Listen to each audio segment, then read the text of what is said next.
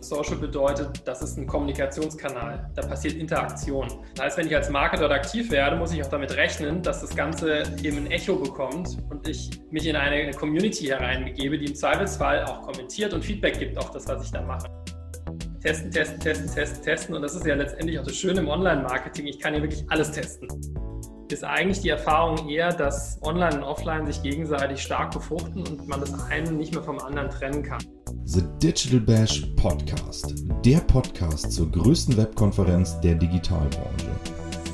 Herzlich willkommen bei The Digital Bash, der Podcast, der Podcast zur größten Webkonferenz in Deutschland. Hier sprechen wir mit Gästen, die uns spannende Insights und Expertentipps geben können. Ich bin Niklas Iwanzig und sitze in der Redaktion von onlinemarketing.de und ich spreche heute mit Marcel Hollerbach, dem CMO von Products Up. Herzlich willkommen, Marcel. Hallo, grüß dich. Ähm, wenn du in ein, zwei Sätzen vielleicht auch sagen magst, was ihr genau macht, dass wir unseren Hörern so ein bisschen vermitteln können, wozu du uns heute ein paar Insights mitgeben willst. Ja, Products Up ist eine der global führenden Feed-Management-Plattformen. Wir beschäftigen uns mit dem Thema Produktanzeigen, Marktplatzlistings und äh, ganz neu sehr, sehr viel Social Commerce, was dieses Jahr dazugekommen ist und äh, bieten das globalen Brands und äh, Retailern ähm, an, wie zum Beispiel IKEA oder Rakuten. Ja, genau, du hast es schon angesprochen, ein spannendes Thema Social Commerce, über das wir heute auch ein bisschen mehr sprechen wollen. Ähm, gerade im Zuge der Corona-Pandemie ist ja der E-Commerce nochmal ein bisschen stärker geworden. Und Social Commerce, es gibt immer neue Lösungen, sei das über Instagram, äh, Facebook-Shops, TikTok. Mhm.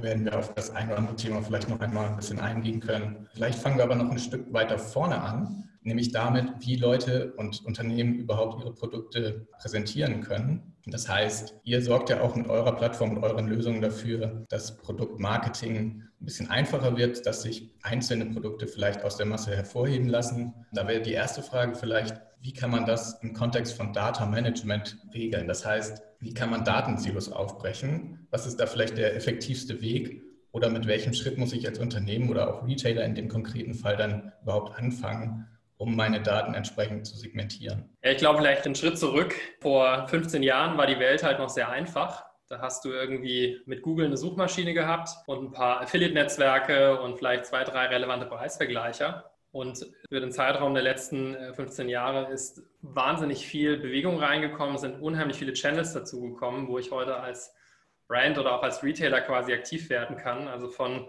Suchmaschinen, über soziale Netzwerke, über Affiliate-Netzwerke, Retargeting-Kanäle, Criteo, AdRoll, alles, was da so ähm, am passieren ist. Und es kommen halt auch ständig neue dazu.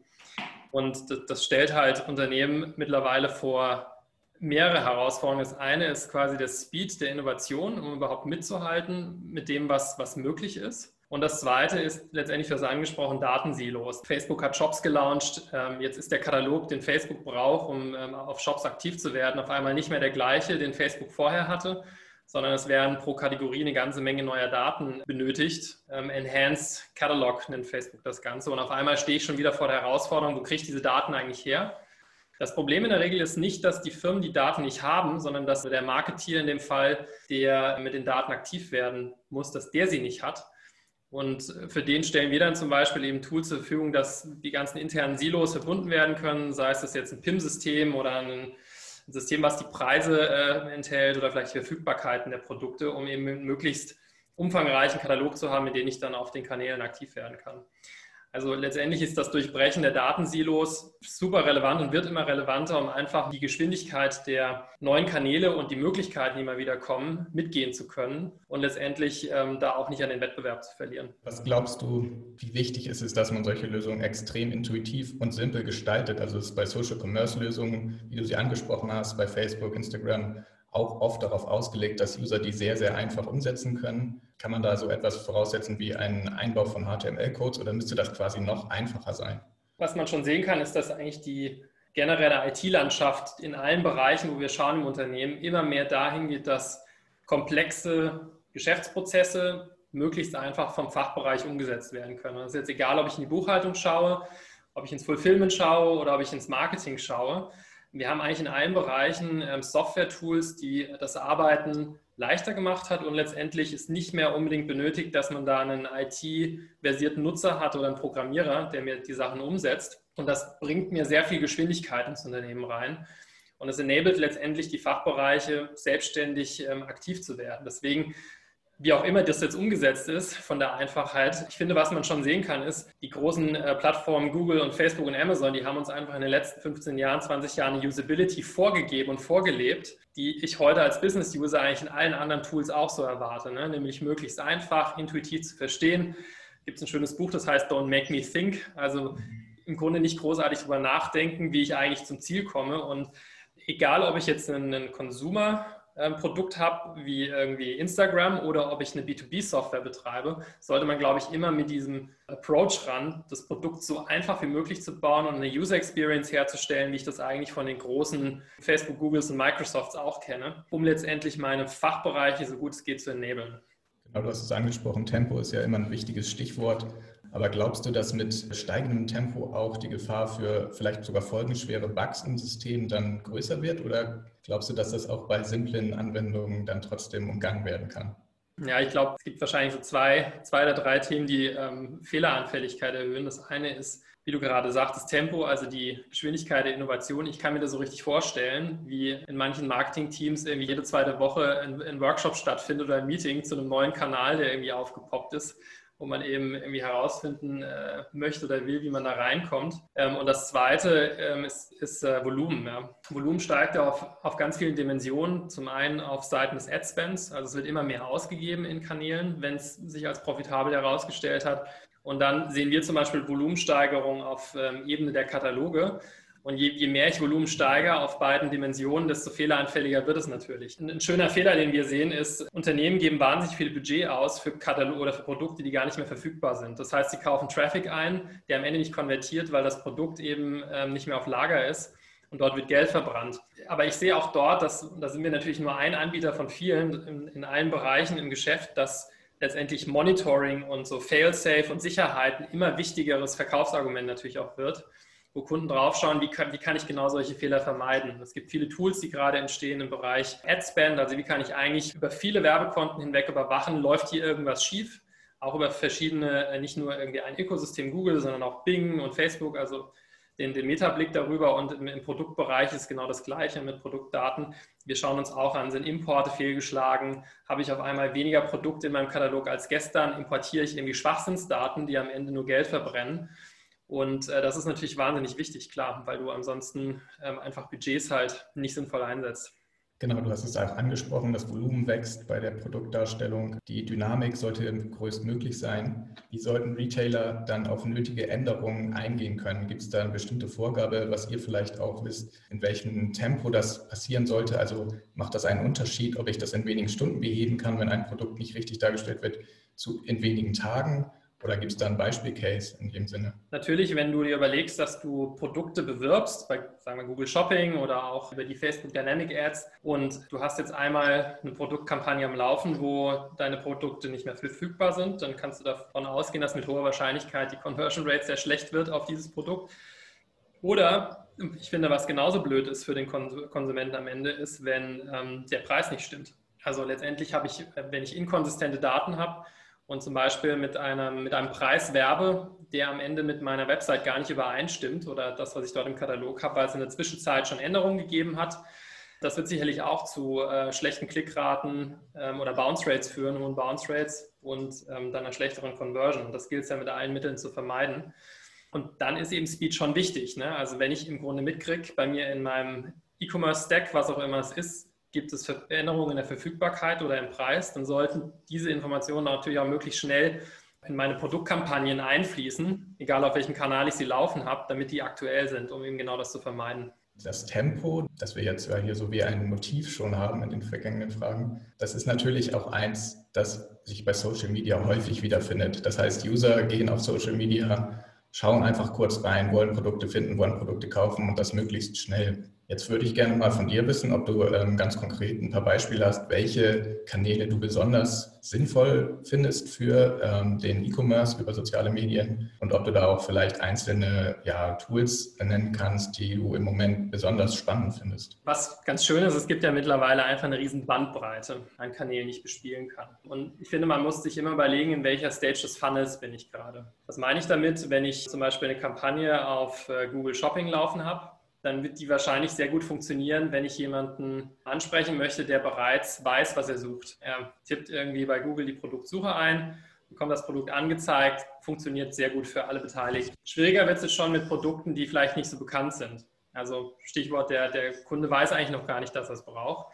Das heißt, da muss ich ein bisschen weiter im Funnel oben ansetzen. Was da zum Beispiel ein toller Kanal ist, ähm, seit wahrscheinlich zwei Jahren ungefähr verfügbar in den USA, ist äh, Pinterest Shopping, wo ich in die Walls, in die Nutzer zusammenstellen, zum Beispiel meine Produkte einfließen lassen kann, um überhaupt ein Produkt mal vor Leute zu bringen, die noch gar nicht wissen, dass es das gibt. Angenommen, jemand durchsucht jetzt, sagen wir mal, er sucht ein neues Wohnzimmer und sucht nach Home Furniture oder nach Living Room oder so und schaut sich eben Walls an von Leuten, die dort interessante Produkte zusammengestellt haben. Und jetzt bin ich irgendwie ein Möbelhändler und kann eben dort in diese Walls meine Produkte mit reinbringen. Habe ich dann natürlich eine hohe Wahrscheinlichkeit, dass derjenige, der sich dort gerade durchklickt, dann am Ende auch dafür interessieren kann. Also das ist wirklich so Top of Funnel, ein total cooler Weg, Leute überhaupt mal dazu zu bringen, sich für etwas zu interessieren. Dann haben wir die klassischen Retargeting-Kanäle, also das Criteo oder eben auch die Facebook Dynamic Ads oder eben neu gekommen dieses Jahr die ähm, äh, Dynamic Ads von Snap, wo ich äh, jemanden schon mal auf meiner Website hatte, kriegt das klassische Cookie, das Pixel und ähm, ich bespiele letztendlich ihn dann mit dem Produkt, was er sich vorher angeschaut hat, in der Facebook-App oder in der Snap-App oder eben in der Instagram-App.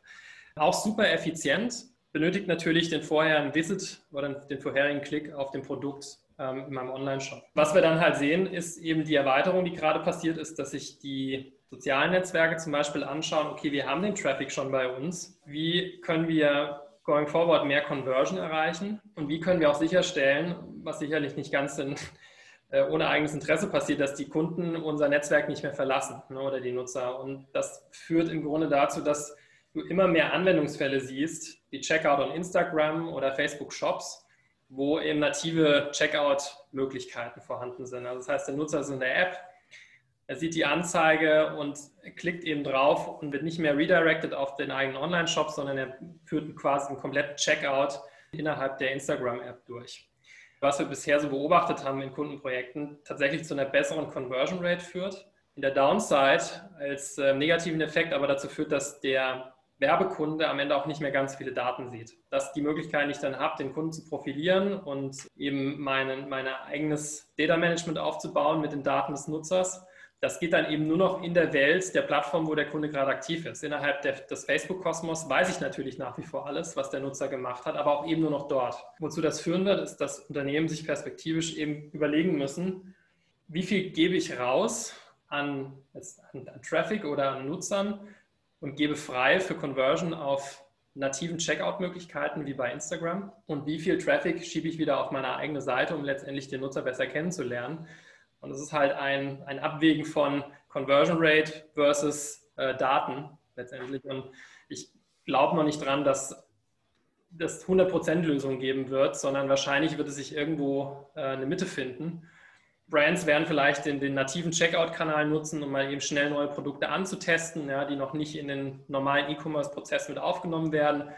Wenn die getestet sind, wenn sie wissen, wie sie funktionieren, werden die dann vielleicht auf den Online-Shop ausgerollt und äh, dann, dann, werden die Traffic-Ströme wieder anders gelotst. Aber irgendwo da in diesem, in diesem Spannungsfeld befinden wir uns gerade und ähm, wir sehen, dass die, die Brands gerade herausfinden, funktioniert das für uns, wie funktioniert das für uns und ja, was bringt uns das eigentlich am Ende? Ja, glaubst du denn in dem Kontext auch, dass äh, Marken und Retailer dann parallel quasi auch Produktdarstellungen für Social Shops, die dann zum Beispiel einfach nur im Checkout über die App funktionieren und für die Website quasi als AB-Test so ein bisschen alternativ auch kreieren und schauen, wo sie in den Darstellungen Unterschiede einbauen können, die denen eventuell dann zeigen, okay, das steigert trotzdem nochmal irgendwie die Anerkennung beim User? Ja, ich finde, der Frage, da steckt ganz viel drin. Es fängt ja schon damit an, dass ich mir überlegen muss als Brand, welches Werbemittel funktioniert denn eigentlich für welche Plattform und wie. Also ein Werbemittel, was ich zum Beispiel bei Google Shopping ausspiele, ist ganz anders gestaltet als ein Werbemittel, was ich zum Beispiel im Facebook-Feed oder im Instagram-Feed bespiele. Google hat da klare Regeln, die sagen, wir wollen ein Produktbild auf freigestelltem Hintergrund, also möglichst unbearbeitet wohingegen Facebook äh, sagt, wir wissen, dass die Nutzer relativ schnell durch den Feed scrollen. Das heißt, es ist total okay, lieber Advertiser, wenn du hier ein Werbemittel anlieferst, was mehr Aufmerksamkeit generiert, was vielleicht irgendwie mit Text-Overlays arbeitet, was mit irgendwie farbenfrohen Hintergründen arbeitet und letztendlich ein gutes Engagement auf die Anzeige zu bekommen. Und auch Tonalitäten werden durchaus anders sein, je nachdem, wo ich aktiv bin. Ne? Bei einer Google-Kampagne, ähm, glaube ich, habe ich eher eine neutrale Audience, wo man wahrscheinlich möglichst professionell kommuniziert, um einen breiten Rahmen abzustecken.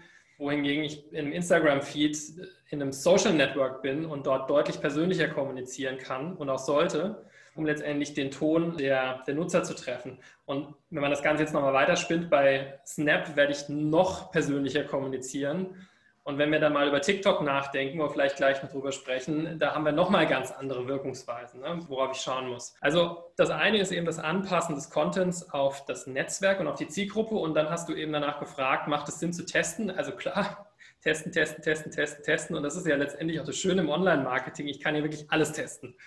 Und ich kann auch alles auf, auf großen Reichweiten mit Volumen testen. Und ich habe schon Kampagnen gesehen, wo man vorher gedacht hätte, im Leben funktioniert das nicht. Und genau das waren die Sachen, die dann funktioniert haben. Und die Zahlen haben es halt am Ende gezeigt. Also ich denke, testen auf jeden Fall ja. Und es kann so einfach sein, wie ich nehme mal zum Beispiel in meine Produktanzeige die Verfügbarkeit ins Produktbild mit rein. Oder ich nehme den Preis ins Produktbild mit rein oder füge ein Angebotsschild hinzu und in einem anderen Bild mal nicht und schaue einfach, was, was funktioniert denn besser, ne? worauf springt der Nutzer besser an. Und dann aber, um den Bogen nochmal zum Anfang zu spannen und das auch über Plattformen hinweg. Also auch zu schauen, welches Creative funktioniert denn auf TikTok und welches Creative funktioniert auf Snap und welches funktioniert auf Instagram und wie. Vermutlich sind die sehr unterschiedlich und sollten eben für die Plattform angepasst sein und dann natürlich in der Plattform ordentlich getestet. Du hast es ja auch schon gesagt, Pinterest ist eine Plattform, die sehr, sehr spannend ist für Retailer. Es gibt ja auch die Kooperation mit Shopify. Jetzt hast du auch schon Snapchat und TikTok kurz angerissen, zwei vergleichsweise junge Plattformen. Glaubst du, dass das für alle Marken sinnvoll ist, dort auch vielleicht erstmal klein angelegte Kampagnen zu testen? Also es gibt ja schon sehr viele Positivbeispiele für TikTok-Kampagnen beispielsweise, aber auch einige negative. Hast du vielleicht auch ein Beispiel im Kopf, wo du sagst, so könnte es klappen? Auf Social aktiv zu werden, ist, denke ich, grundsätzlich erstmal eine Entscheidung, die gut durchdacht sein sollte. Ja, weil Social ist anders als wie das alte Beispiel Google oder um was anderes auch mal zu nennen, Bing, wo ich eben Produktanzeigen auf Such basiert habe, ist es eben ein Social Network. Und Social bedeutet, das ist ein Kommunikationskanal. Da passiert Interaktion. Das heißt, wenn ich als Marke dort aktiv werde, muss ich auch damit rechnen, dass das Ganze eben ein Echo bekommt und ich eben mich in eine, in eine Community hereinbegebe, die im Zweifelsfall auch kommentiert und Feedback gibt auf das, was ich da mache. Ne? Das heißt, ich darf dann auch mein Marketing-Team dementsprechend aufstellen dass solche Sachen auch gemonitort werden, dass solche Sachen auch bearbeitet werden und dass jemand da ist, der in die Kommunikation mit eintritt und letztendlich auf Social Media auch eben wieder in der richtigen Tonalität mitdiskutiert. Inwiefern sollten Marken auf, auf, auf Social Netzwerken aktiv werden? Ich glaube, sie können es sich fast nicht leisten, nicht aktiv zu werden. Und eine Sache, woran ich das festmache, ist der doch ganz gute Erfolg von vielen Micro-Brands, die es so gibt. Oder auch, sagen wir mal, nennen wir sie mal so Digital Native Brands. Da hast du bestimmt auch schon gesehen. In deinem Instagram-Feed hast du bestimmt immer mal wieder auch neue Produkte, die dann via Indiegogo äh, beworben werden. Oder du hast irgendwie Marken, von denen hast du noch nie was gehört, die aber ganz coole Produkte haben und überraschenderweise passen sie auch irgendwie zu dir. Also das Targeting passt und die Brand versteht dich irgendwie und spricht deine Sprache. Und ich glaube, dass eben äh, gerade diese Micro-Brands, diese Kanäle, weil sie eben Digital Natives sind, schneller verstehen und schneller nutzen können als die etablierten. Und die etablierten müssen im, müssen im Grunde aufpassen, dass ihnen diese Micro-Brands in diesen Netzwerken die Marktanteile nicht abknabbern, äh, wenn sie eben zu spät aktiv werden. Ich weiß, es ist eine große Herausforderung. Man muss es als Brand auch nicht alleine machen. Ähm, aber letztendlich ist nicht teilzunehmen, glaube ich, auch keine Option. Was eine Brand auf jeden Fall immer schon mal tun kann, bevor sie anfängt, irgendwie Werbeanzeigen zu schalten, ist in den Aufbau der Community zu investieren, also sich eben mal ein Profil anzulegen, ähm, zu schauen, okay, was, was können wir denn eigentlich für interessante Inhalte rund um unser Produkt äh, zur Verfügung stellen, die ich vielleicht woanders nicht bekomme, um das Ganze anfassbarer zu machen, vielleicht auch die Menschen hinter der Marke darzustellen. Also wer sind denn eigentlich die Mitarbeiter, wo wird das Zeug produziert? Alles, was wir als Markenbildung letztendlich noch tun können um dann, wenn ich den Schritt wage und sage, okay, jetzt, jetzt gehen wir wirklich mit Kampagnen rein und mit Budget und fangen an zu bewerben, dass dann eben auch eine solide Basis da ist, auf die ich aufbauen kann.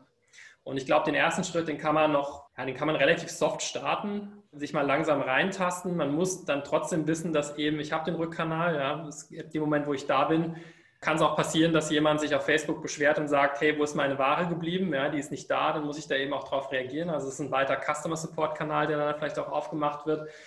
Aber es ist auf der anderen Seite auch eine Riesenchance, die Marke anfassbarer zu machen. Ähm, deswegen würde ich auf keinen Fall empfehlen, das zu ignorieren. Ja, du hast es angesprochen, Branding ist ein wichtiges Thema. Es ist ja sicherlich auch sehr, sehr wichtig, wenn man jetzt überlegt, mal abseits vom Social Commerce und hin auch vielleicht sogar noch zum Offline-Verkauf, wenn Leute dann diese Microbrands kennen und nicht mehr mit generischen Keywords suchen, sondern eben schon nach einer Brand und dann eben entsprechend auch direkt zu den Listings äh, geführt werden. Ja.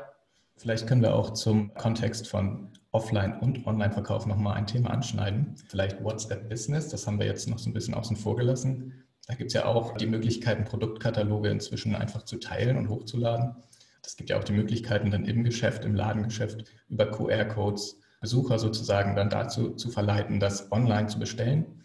Also eine schöne Brücke zu schlagen. Ja. Hältst du das für sinnvoll, dass man das auch nutzt oder ist das auch ein Zwiespalt, dass man sagt, okay, hier muss ich mich doch Facebook insgesamt wieder sehr stark öffnen? Also auch da vielleicht nochmal einen kleinen Schritt zurück. Ich finde, als das so mit dem E-Commerce richtig losging, ist so allgemeine Panik ausgebrochen bei vielen ähm, Händlern und auch bei vielen Brands, dass online komplett ähm, oder dass E-Commerce den stationären Handel killt. Fast forward einige Jahre können wir sagen, das können wir eigentlich nicht bestätigen. Und mit Umfragen, die wir zum Beispiel auf unserer Kundenbasis gemacht haben und auch vielen, vielen Unternehmen, denen wir uns austauschen, ist eigentlich die Erfahrung eher, dass Online und Offline sich gegenseitig stark befruchten und man das eine nicht mehr vom anderen trennen kann. Das ist tatsächlich sogar so, dass die meisten Offline-Purchases, also alle Transaktionen, die in Läden stattfinden, online starten mit einer Recherche, mit einer Suche und die Kunden dann in die Filiale gehen, um zu kaufen. Deswegen finde ich eigentlich, was du gerade angesprochen hast, die Brücke extrem schön, alle Tools zu nutzen, die zur Verfügung stehen, mit denen man online und offline gut verbinden und brücken kann. Und da ist Produktkataloge in WhatsApp ist zum Beispiel ist eine Möglichkeit. Es gibt auch die Möglichkeit von äh, Google Local Inventory Ads zu machen. Facebook hat die auch, die dann zum Beispiel so funktionieren, dass ich die Produktdaten und die lokale Verfügbarkeit ähm, eines Produkts hochlade und dann Leute, wenn sie eben bei Google nach einem Produkt suchen, auch gezielt in eine Filiale lotse, wo das Produkt verfügbar ist. Ne? Und bei Facebook kann ich genau das Gleiche machen. Also letztendlich so dieser, dieser Omnichannel-Gedanke, den zu denken und eben nicht mehr so in dieses alte Muster zu verfallen, zu sagen, offline und online, das sind zwei getrennte Welten, das hat nichts miteinander zu tun und ganz im Gegenteil, der E-Commerce macht sogar ganz viel Druck auf unser ähm, stationäres Geschäft. Ich glaube, die, die Händler, die das begriffen haben, dass das eben sich gegenseitig befruchtet, sind wahnsinnig erfolgreich und bauen auch ihre komplette Experience um. Ja? Also die wissen, dass sie ihre Filialen zu Erlebniswelten gestalten müssen. Es gibt zum Beispiel Macy's in den USA, ein ganz tolles Beispiel, die ihre Erdgeschossflächen mittlerweile in, in richtige Showrooms verwandelt haben. Sieht eigentlich sieht fast aus wie ein, Messefloor, wenn man da reinläuft. Ist total cool, weil man die ganzen verschiedenen Marken hat, die sich dort präsentieren ähm, und die dann auch in ihrer eigenen Tonalität mit ihrer eigenen CI so kommunizieren und Macy's so als Dach darüber steht. Ja. Macy's hat diese ganzen Produkte aber trotzdem auch online verfügbar und kann eben die Leute online darauf aufmerksam machen und sie dann auch in die Filialen lotsen, damit sie dort lokal nochmal die Sachen anschauen und auch kaufen. Also da gibt es wirklich ganz, ganz viele coole Beispiele, wo ähm, Händler und Marken das äh, begriffen haben. Best Buy in den USA ist auch so ein schönes Beispiel. Ja, die waren eigentlich auch schon mal fast tot vor ein paar Jahren und haben dann angefangen, ihre, ihre Flächen teilweise an, an Brands wie Apple und Amazon zu vermieten, damit die dort Erlebniswelten schaffen und haben damit auch Best Buy wieder sexy gemacht und auch ihre Filialen. Also da eben nochmal die, die Klammer zu, die Verknüpfung zwischen Online und Offline macht total viel Sinn und wie du eben auch sagtest, WhatsApp macht in dem Zusammenhang Sinn, Local Inventory Ads macht in dem Zusammenhang Sinn. Sachen wie äh, Order Online, ähm, Pickup Offline, das macht total viel Sinn. Also alles, was ich nutzen kann, um die beiden Welten zu verknüpfen miteinander. In dem Kontext gibt es ja auch schon viele AR-Lösungen, zum Beispiel von IKEA, dass man sich mhm. das quasi zu Hause schon mal anschauen kann und dann vielleicht sogar trotzdem offline kauft. Vielleicht aber einen Schritt zurück für Unternehmen oder Retailer, die nicht ganz so riesig sind wie IKEA, äh, kann man ja vielleicht auch online seine Darstellung ein bisschen anpassen an die Flächen im Offline-Store. Also ob es eigentlich vielleicht die Möglichkeit gibt, dass ich meinen Online-Store ein bisschen am Offline-Store orientiere vom Bild also um User auch davon zu überzeugen, okay, du findest dich bei uns auf jeden Fall schnell zurecht. Du musst nur hier reingehen, du musst nicht lange suchen, weil ich mir vorstellen kann, dass für viele User eine Hürde beim Offline-Besuch auch ist, ich möchte gar nicht mehr shoppen und mir alles genau angucken und nach ja. Produkten suchen, sondern einfach nur die Produkte, die ich mir online vielleicht schon angeschaut habe, finden? Ich habe sowas mal gesehen vor ein paar Monaten. Das ist ein Startup, was, äh, was uns eine Idee vorgestellt hat.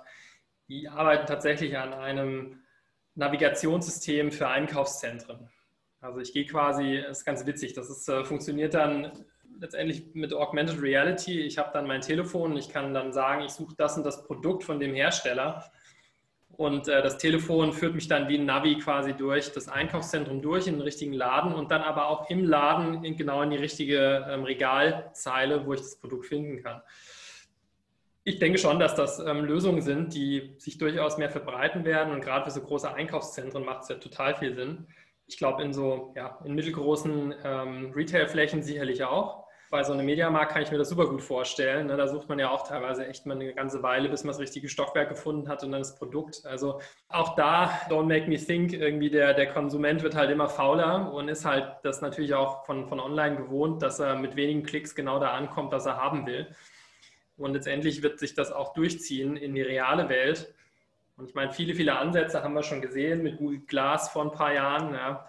Ich glaube, die Technik ist teilweise noch nicht ganz so weit, aber sobald es eben sozial akzeptierte Konzepte gibt, wie ich letztendlich Nutzer irgendwie auch durch die echte Welt mit Augmentierung durchführen kann, wird das sicherlich ähm, auch ausgerollt werden und macht aus meiner Sicht auch echt viel Sinn. Jetzt hast du auch schon gesagt, klar, es gibt immer Unterschiede. Wie groß ist ein Retailer? Ähm, für kleinere Unternehmen sind jetzt viele von den Lösungen wahrscheinlich gar nicht umzusetzen. Könntest du dann sagen, was so vielleicht First Steps sind, wenn ich als kleiner Retailer meine Umsätze in einem okayen Bereich sehe, aber mich jetzt einfach, sagen wir mal, im Kontext von Social Commerce weiterentwickeln möchte? Könntest du sagen, okay, diese drei Steps wären vielleicht sehr, sehr wichtig als erstes? Also was ja wirklich toll ist in der Zeit, in der wir heute sind, ist ja nicht vor 15 Jahren, wo man alles quasi von der Pike auf selbst bauen muss, ne? sondern es gibt ja wirklich super gute Lösungen auch für SMB oder auch für ganz kleine Brands und Händler, um E-Commerce fähig zu werden und dann letztendlich auch ähm, erfolgreich zu sein. Ich muss ja heute kein Online-Shop-System mehr kaufen für viele Millionen Euro, wenn ich anfangen will, ähm, E-Commerce zu betreiben, sondern ich kann mir bei Shopify einen Account machen, ich kann mir bei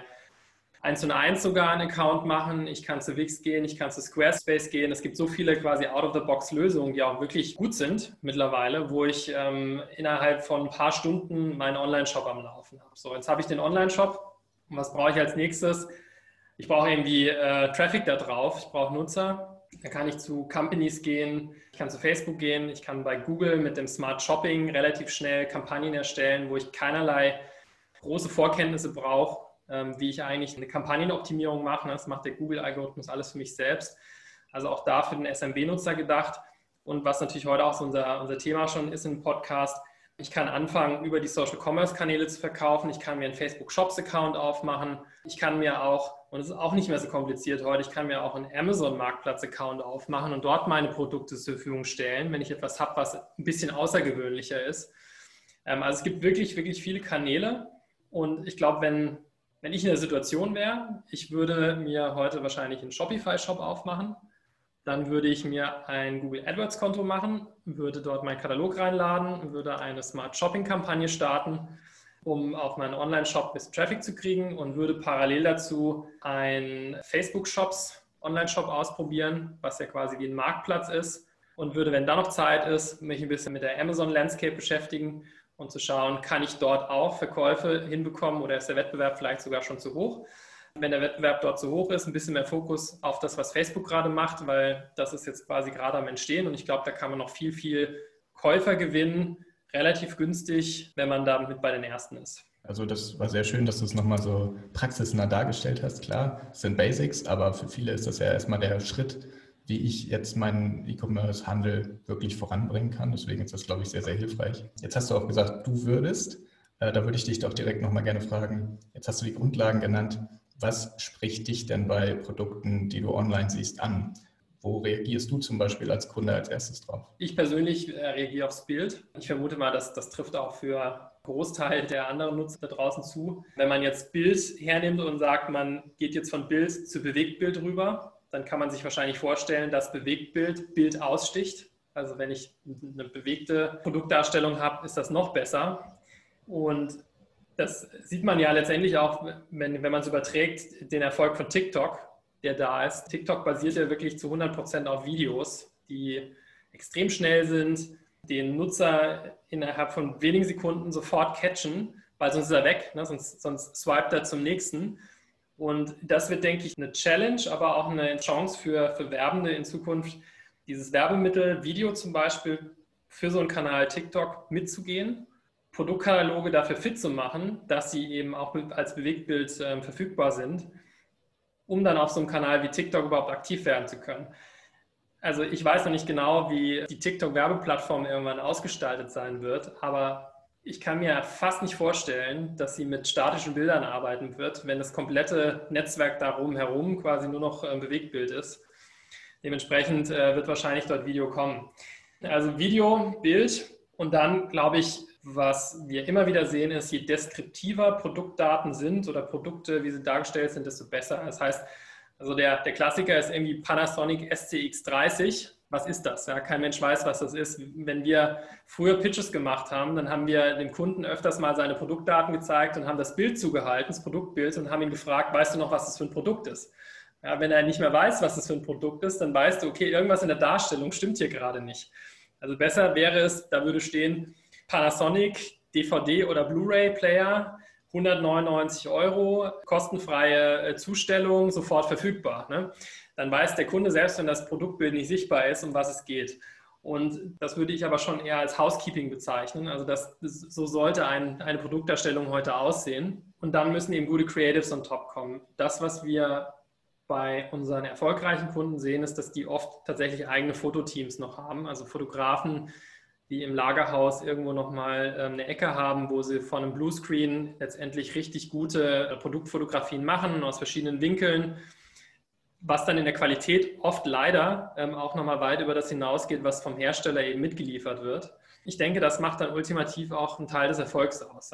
Also eigene Models, wenn ich im Fashion-Bereich bin, ähm, eigene Fotografien und in Zukunft eigene Videos gegebenenfalls. Und du hast es vorhin eben angesprochen, finde ich auch total spannend, in den Bereichen, wo es Sinn macht, auch 3D-Modelle. Also für Augmented Reality, gerade wenn ich im Bereich zum Beispiel Möbel bin, macht es halt unfassbar viel Sinn, dass ich mein Telefon nehmen kann und das Sofa schon mal im Wohnzimmer platziere und mir anschaue, wie sieht das da eigentlich aus, wenn es dort steht. All das fügt halt Komplexität hinzu beim Erstellen von Produktdaten, beim Managen von Produktdaten, beim Updaten und so weiter. Aber wird, denke ich, in Zukunft kriegsentscheidend sein, wie gut meine Kampagnen performen, wie gut die Conversion ist, wie, wie gut ich Kunden akquirieren kann. Also ja, all das im Zusammenspiel. Ja, das war auch eine schöne Auflistung schon mal. Äh, du hast jetzt schon ein absolutes No-Go genannt. Äh, in dem Kontext würde ich sonst einfach gerne nochmal nachfragen. Hast du noch ein paar Do's und Don'ts, also absolute No-Gos, die man bei der Produktdarstellung beachten sollte? Die Bilder sollten mit den Daten zusammenpassen. Klingt jetzt lustig, aber gerade gestern hatten wir wieder ein Beispiel hier, wo ähm, jemand ein Fotostativ beworben hat auf Amazon und das Produktbild passte einfach überhaupt gar nicht dazu. Ganz im Gegenteil war eher aus dem Bereich äh, von Erwachsenenspielzeug. Also es war ein kompletter Fail. Sowas ist halt lustig anzuschauen, ne? aber das zerstört am Ende Vertrauen in die Marke und ähm, ist halt super inkonsistent. Ein, ein Entwicklungsgebiet, wo wir aktiv sind, ist eben so Anomalie Detection und herauszufinden, passt irgendwo was nicht, was eigentlich zusammengehören sollte, um eben äh, Brand Safety sicherzustellen. Da sind wir wieder bei der Allokation von Budget und dem sinnvollen Ausgeben, ohne dass man eben Werbedollars verbrennt. Also passt das Produktbild wirklich ähm, zu meinem Content. Das ist schon mal das Erste. So, und dann Konsistenz über die Kanäle hinweg, denke ich, ist auch eine wichtige Sache. Also wenn ich jetzt als, als Marketeer aktiv bin und ich werbe eben auf Criteo, ich werbe auf Facebook Dynamic Ads, ich werbe auf AdRoll, auf Google, auf Bing, habe fünf, sechs, sieben Kanäle und überall habe ich eine andere Verfügbarkeit und einen anderen Preis, ist das sicherlich auch nicht gut. Also auch da verliere ich wieder Vertrauen beim Nutzer und Nutzer shoppen ja auch über mehrere Kanäle hinweg und wenn ich dreimal einen unterschiedlichen Preis sehe, dann macht das auch kein gutes Gefühl. Das auch nochmal so zum Thema ja, Konsistenz und auch Aktualität der Daten. Es gibt Netzwerke wie Google, die bestrafen den Werbekunden auch dafür, wenn die Daten im Katalog nicht mit den Daten auf der Website übereinstimmen. Also da habe ich dann aus ganz eigenem Interesse des Werbekunden schon die Pflicht zu gucken, dass die Sachen möglichst aktuell sind, um da eben auch keine Penalties zu bekommen oder im schlimmsten Fall das Produkt auch in der Kampagne abgelehnt zu bekommen. Aber ich würde mal sagen, meine Todsünde Nummer eins ist, Produktbild passt nicht mit dem Produktdatensatz zusammen. Ja, jetzt haben wir hier eine ganze Reihe von möglichen Ansätzen für den E-Commerce schon durchgesprochen. Du hast ein paar ja, persönliche Meinungen zum Besten gegeben, auch eine persönliche Lösung genannt. Das war sicherlich sehr, sehr interessant für alle, die uns heute zugehört haben. Deswegen bedanke ich mich erstmal für deine Insights, auch für diese doch etwas genaueren Ausführungen und dann am Ende nochmal die Zusammenfassung. Das war, glaube ich, sehr hilfreich auch für alle. Deswegen sage ich Dankeschön. Danke dir. Und sage Tschüss an alle Zuhörer beim The Digital Bash, der Podcast. The Digital Bash Podcast wird präsentiert von onlinemarketing.de, dein wichtigster Touchpoint zur Digitalbranche.